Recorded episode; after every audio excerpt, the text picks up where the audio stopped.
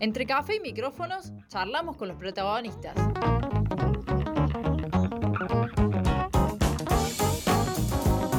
La entrevista en el centro que necesitas.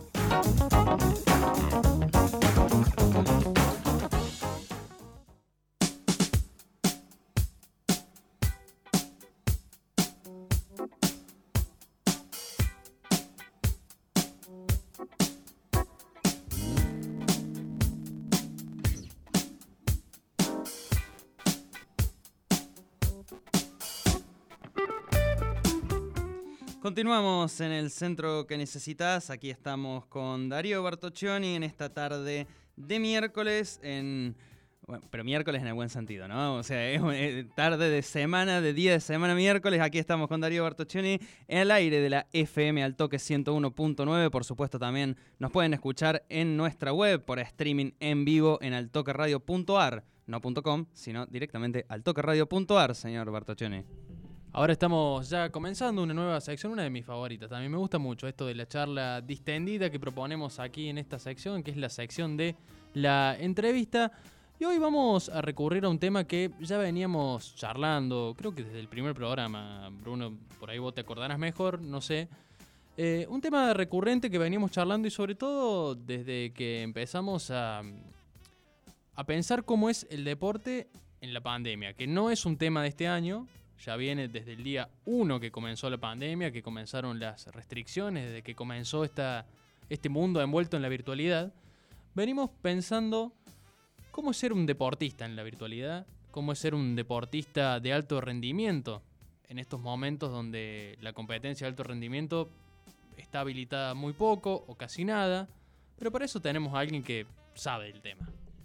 Exactamente, estamos, bueno, volvemos con las entrevistas presenciales, lo cual eh, nos alegra mucho. Estamos ahí también en, cámara para Al Toque TV después. Eh, imagino que saldrá para el señor Erwin Rivero González, al cual le mandamos un saludo, que seguramente edite todo este material.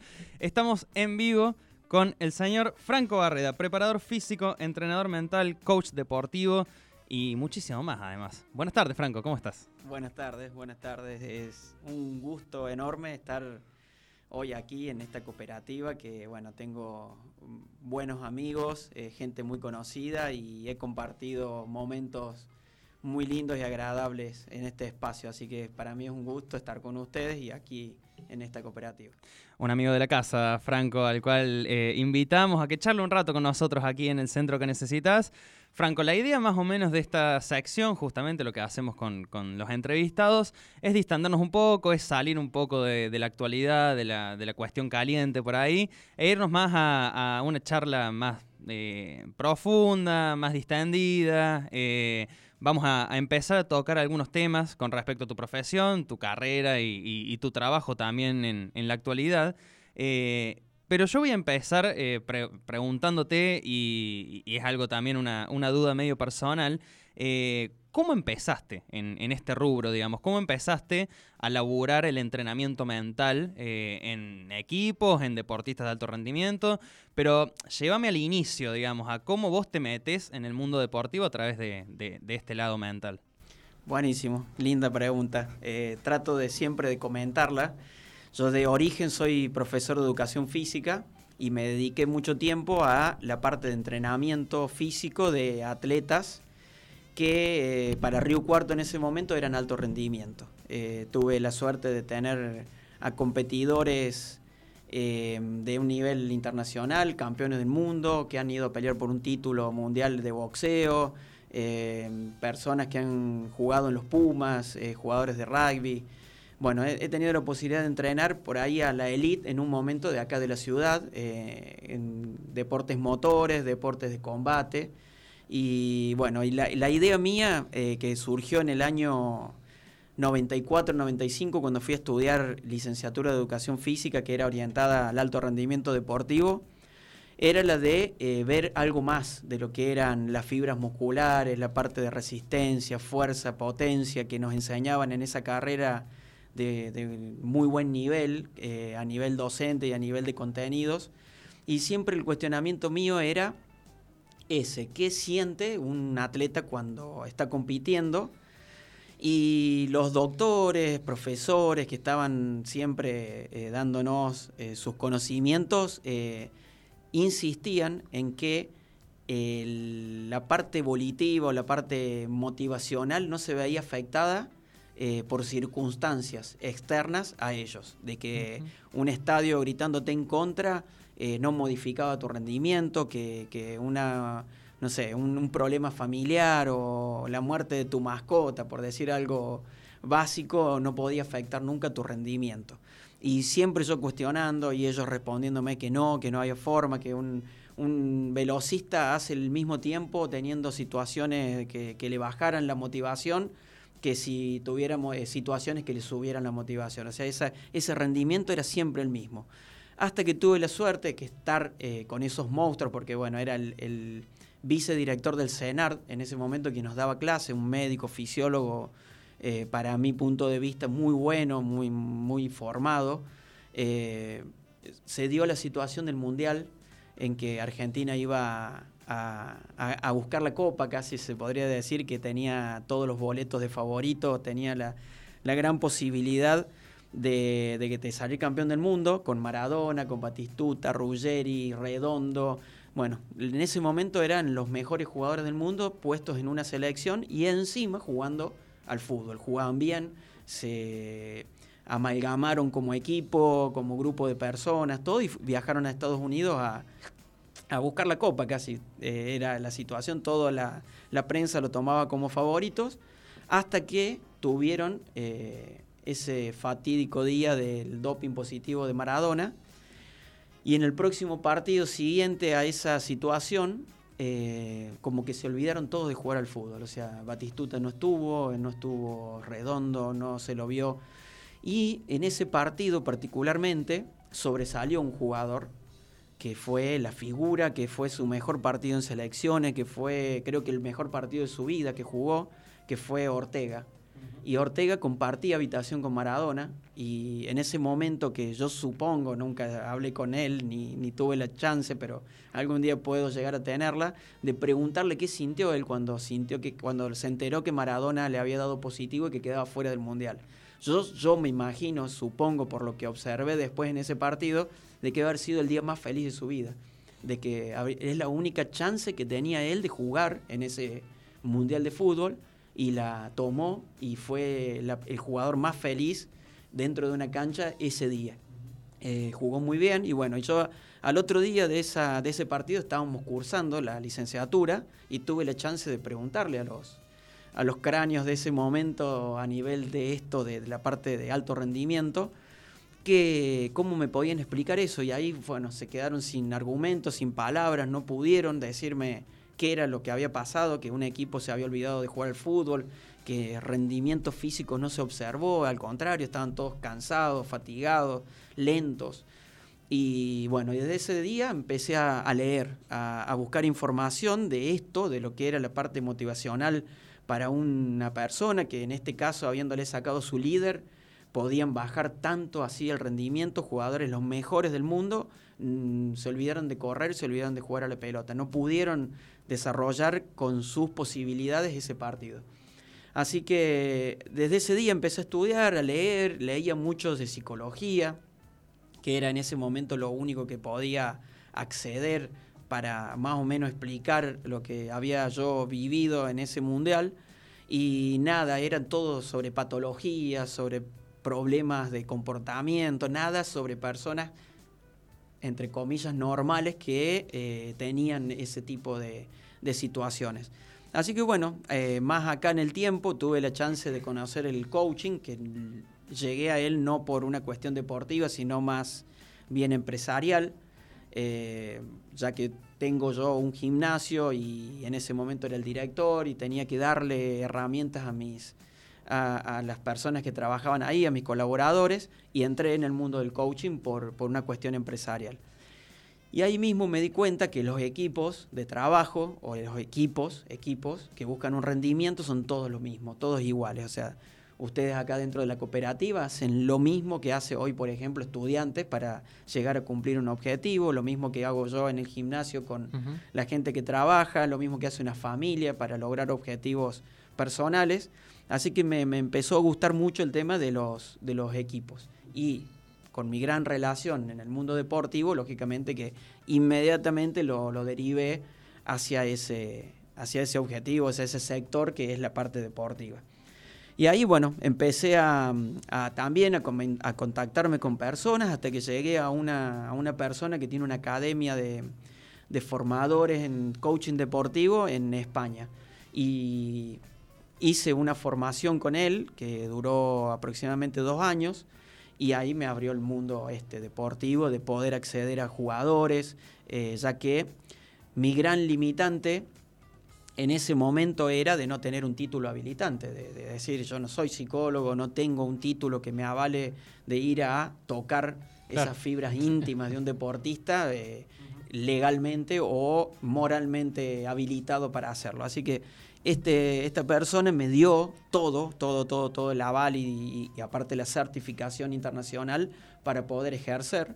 Así que ahí es donde empecé a mis entrenados físicos empecé a tratarlos a partir de la, de la parte más eh, motivacional o cognitiva y, y, bueno, y empecé a, ver resultados. De, que en un principio yo lo hacía eh, así muy rústicamente, de, de hacerme muy hermano, muy conocido. O sea, yo era un chico chico, yo era el papá. Era un chico con una edad parecida a la mía y me hacía hermano de él.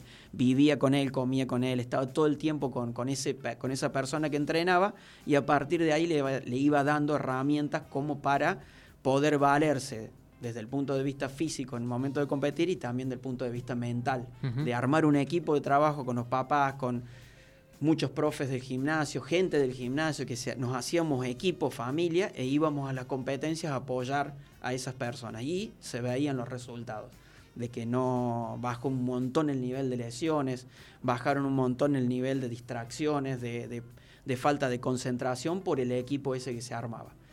Hoy tengo herramientas para no involucrarme tanto, porque si no podía entrenar a uno, dos, tres personas y no podía más, porque no me daba el, digamos, el tiempo.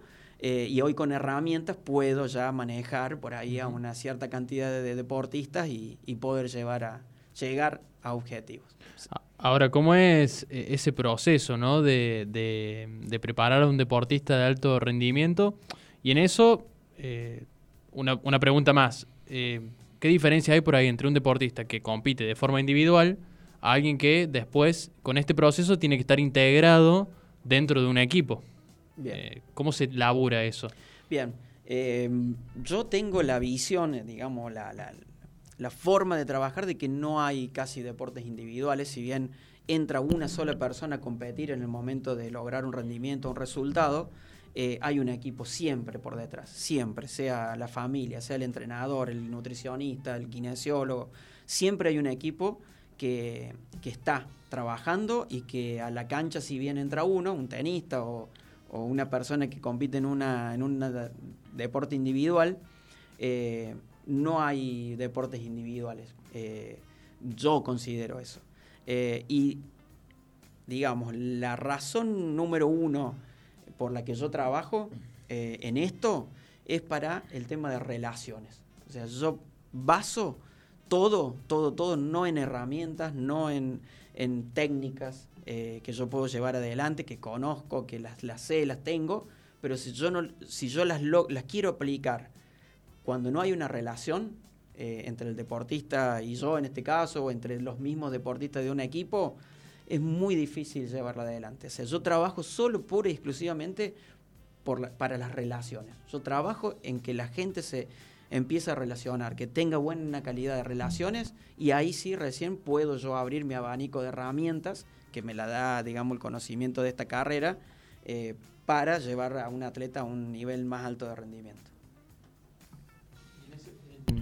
Ahí está, se me había cortado el micrófono. En ese sentido, eh, en este proceso que estás marcando de, del deporte, no solamente, como bien decías recién, ¿no? de lo individual solamente en, en, el terreno de juego, en la cancha, en donde, donde estén, digamos, y el equipo atrás cuánto juega la cabeza también de, esa persona, ¿no? Un poco con qué inquietudes llega ese deportista a este proceso.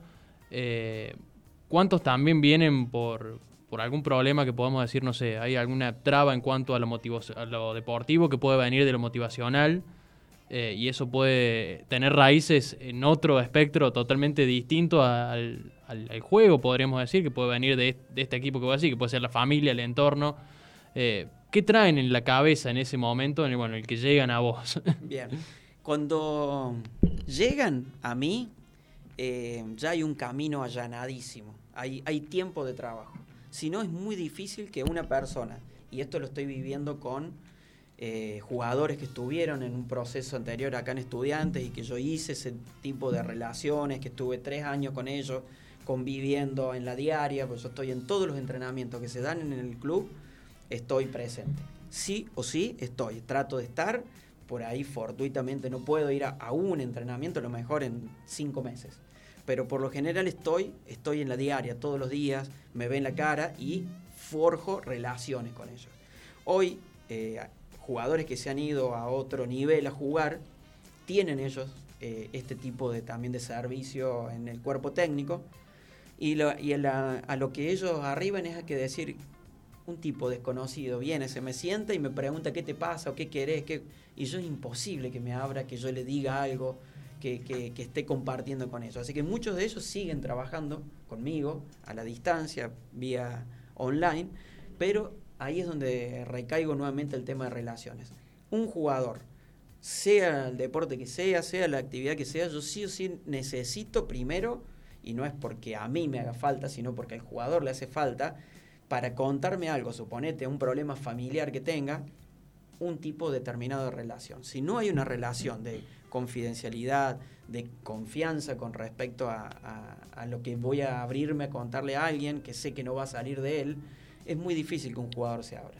Eh, así que la relación me parece fundamental para tratar primero esos temas. Eh, a nivel familiar sí influye, cualquier problema que tengan familiar influye. Eh, la lejanía, porque muchos chicos vienen a jugar o van a, otro país, hay chicos que son de Río Cuarto y están compitiendo en Italia y por ahí pasan meses.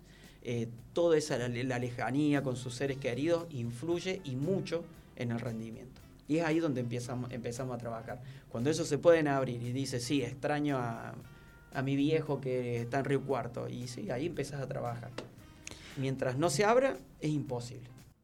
Bueno, estamos hablando con, Franco Barreda aquí en el centro que necesitas. Eh, Franco, voy a una duda em, que, que ha saltado también en el último tiempo y hemos charlado acá en programas anteriores, eh, esta cuestión de que cada vez más se está poniendo en, palabras y en, boga la cuestión de la salud mental de los deportistas de alto rendimiento. Y me voy a algunos casos del, tenis, como hablábamos fuera de aire. Eh, en Roland Garros, por ejemplo, Naomi Osaka, quien ha sido campeona de Grand Slam y llegó a ser número uno del mundo, dijo que, no iba a jugar Roland Garros porque tenía problemas de ansiedad, no podía enfrentarse a una conferencia de prensa, por ejemplo, con, los periodistas, eh, tenía ansiedad y no, no, podía, y hacía mucho que venía pasando esto. También con el Topo Londero, un deportista, un tenista de acá de, de Córdoba, de Jesús María, en alguna situación similar. Y yo ahí te pregunto, para un deportista de, alto rendimiento, quizás a esos niveles también de, alto rendimiento que estamos hablando, eh, ¿qué porcentaje hay de cuestión mental y qué porcentaje hay de cuestión física en lo que termina siendo el rendimiento deportivo? O sea, eh, si es que se puede establecer un porcentaje también, o quizás en alguna circunstancia influye más una que otra. Bien, eh, para empezar a responder voy a hablar de, bueno, del caso específico de esta chica tenista que ganadora de Gran Slam, que tiene un nivel eh, único, creo, hoy. Em, a ver, es un pensamiento puro y exclusivamente mío. Yo vengo de la parte de la actividad física, del entrenamiento físico, digamos. Y yo toda la vida estuve convencido, y todo el que me escuche hoy que está ligado a la parte física, que el deporte de alto rendimiento no es salud. Un deportista que tiene que poner, suponete esta chica Osaka, Osaka que tiene que sí o sí hacer una sentadilla con 150 kilos sobre sus hombros, no es salud. ¿sí? Tenés que estar preparado físicamente a un nivel eh, mayor de lo que tu cuerpo puede aceptar o, dar para eh, resistir esas cargas de 4 o 5 horas de, un partido y al otro día jugar otras 3, 4 horas y al otro día jugar otras 5 horas. O sea que no es saludable para ningún cuerpo eh, entrenarse o estar a ese nivel de exigencia. Lo mismo pasa con la mente. O sea, se habló mucho del tema del morro en su momento. También. De, de, esta chica ahora que, está, que entra en depresión. Bueno, si no estás entrenado para ese nivel, a nivel mental, es muy difícil que puedas llevar una carrera deportiva. Y todos acusan, todos acusan al sistema de Roland Garros que te obliga a estar en las conferencias de prensa. Eso es el deporte de alto rendimiento. Y imagínense que eso es lo mínimo de presión que puede llegar a tener esta chica. Eh, y eso me hago cargo yo porque es un pensamiento particular mío, no es que es real. Es un pensamiento mío que una persona que se va a dedicar al alto rendimiento tiene que ser algo integralmente preparado. Físicamente, técnicamente, tácticamente, mentalmente, tiene que tener una resistencia mucho más alta que cualquier otra persona que no se dedica al alto rendimiento deportivo. ¿Por qué crees que, que sucede esto de que hay quizás una resistencia a hablar de salud mental en el, deporte de alto rendimiento. No sé si ahora hay mucho más, digamos, pero por mucho tiempo eh, no, se hablaba tanto del tema o se habla del tema cuando suceden estas cosas, por ejemplo el caso del Morro García. Claro, eh, a ver, nosotros acá en la Liga de, Fútbol de Río Cuarto, si vamos a ver eh, cuántos equipos tienen un, digamos, un profesional de psicología o de lo que sea, eh, abordando esos temas en un plantel, te podría decir que es un mínimo, un mínimo. Y vamos a otro nivel, que vamos al nivel de, AFA. Y no todos los clubes de AFA tienen hoy un gabinete de psicología para abarcar estos temas, o por lo menos abordarlos y, tenerlos en cuenta. Eh, y a nivel mundial lo mismo. Hay equipos de trabajo que no tienen un psicólogo dentro de su, de su digamos, staff de cuerpo técnico. Eh, creo que hay muy poca información. Creo también que la información que hay viene de un, de un lugar en que los psicólogos, eh, yo no sé si han tenido pantalones cortos puestos alguna vez y han competido, no sé si han tenido vestuario, si han estado en la verdadera eh, efervescencia que se vive antes de un partido o, de un partido de tenis. Yo, yo, he estado acompañando a tenistas como preparador físico y sé bien la adrenalina, los nervios, toda la situación que se vive antes de entrar a un partido.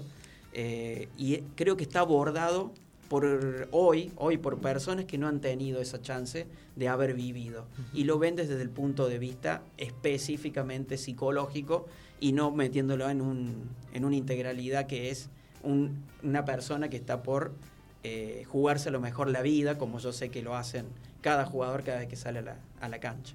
Franco, te, te traigo un poquito a la, actualidad de, lo que estás trabajando ahora con, estudiantes. Primero, preguntarte cómo fue ese ciclo Vázquez, eh, el, todo vivir los ascensos, eh, bueno, todo lo que fue hasta este último tiempo.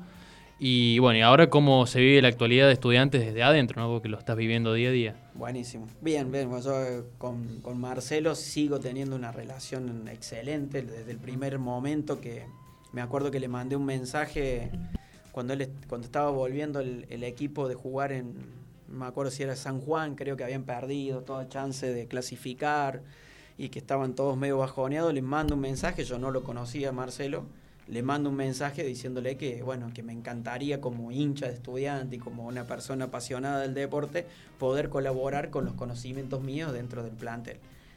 Inmediatamente me dijo que sí, eh, estaban viajando un domingo a la noche, el lunes lo tenía ahí en el gimnasio eh, hablándome y diciéndome, sí, sí, quiero arrancar con esto, quiero arrancar con esto. Bueno, todo ese proceso se inicia con la preparación de ellos, con la preparación del cuerpo técnico, preparador físico, ayudante de campo, que en ese momento era Chepe Flores, eh, y, y, el técnico, que era Marcelo Vázquez. Tuvimos seis meses casi de entrenamiento para ellos.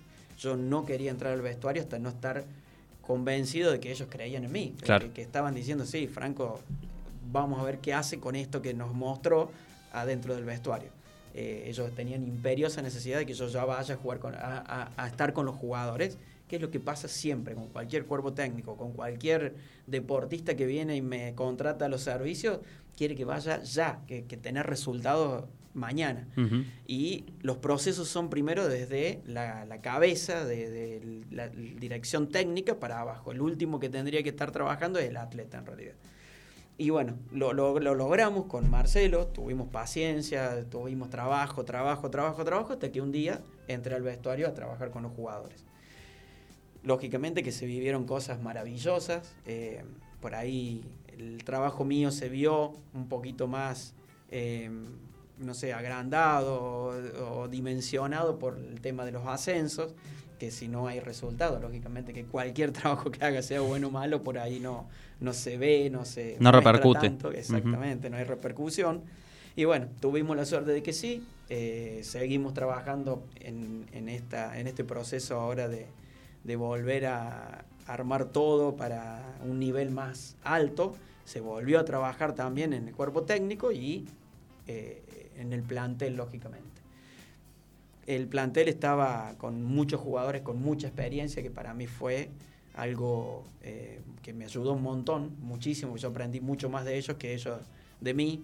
Eh, la gente con experiencia se hizo cargo de esto, de lo que yo hago, con, los convencí primero a ellos y ellos me llevaron lo mío al vestuario, así que alegría, fue todo alegría, más allá de, no haber accedido a estas dos finales fue, creo, para mí una experiencia única que capitalizo y que, bueno, eh, estoy totalmente agradecido al club, a Marcelo Vázquez eh, especialmente y a todos los jugadores que me han abierto su corazón, porque es, verdaderamente eso, abrir el corazón para contarme, eh, digamos, la mierda de ellos, no, no es todo color de rosa, sino que toda la mugre me la, la compartían a diario dentro del vestuario o, en comunicaciones privadas conmigo y a, partir de ahí es donde se puede trabajar. Si no aparece el barro, es imposible. Eh, mientras todo va bien, es imposible trabajar en lo mío.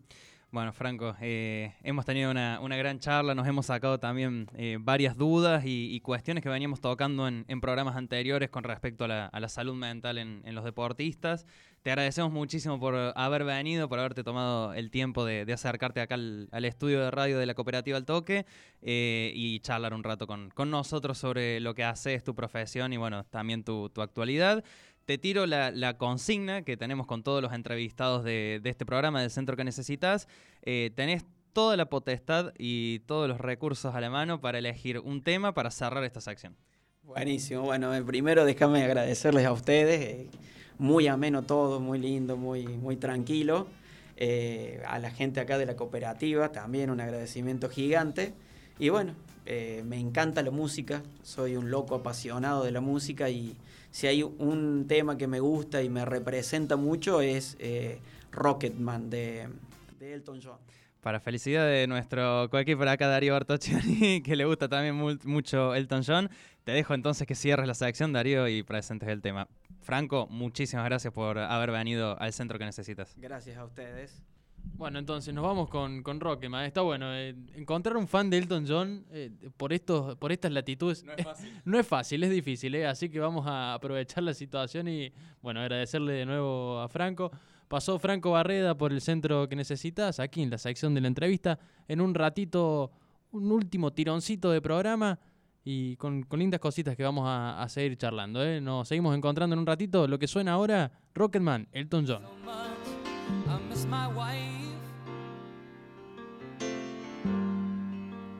Lonely out in space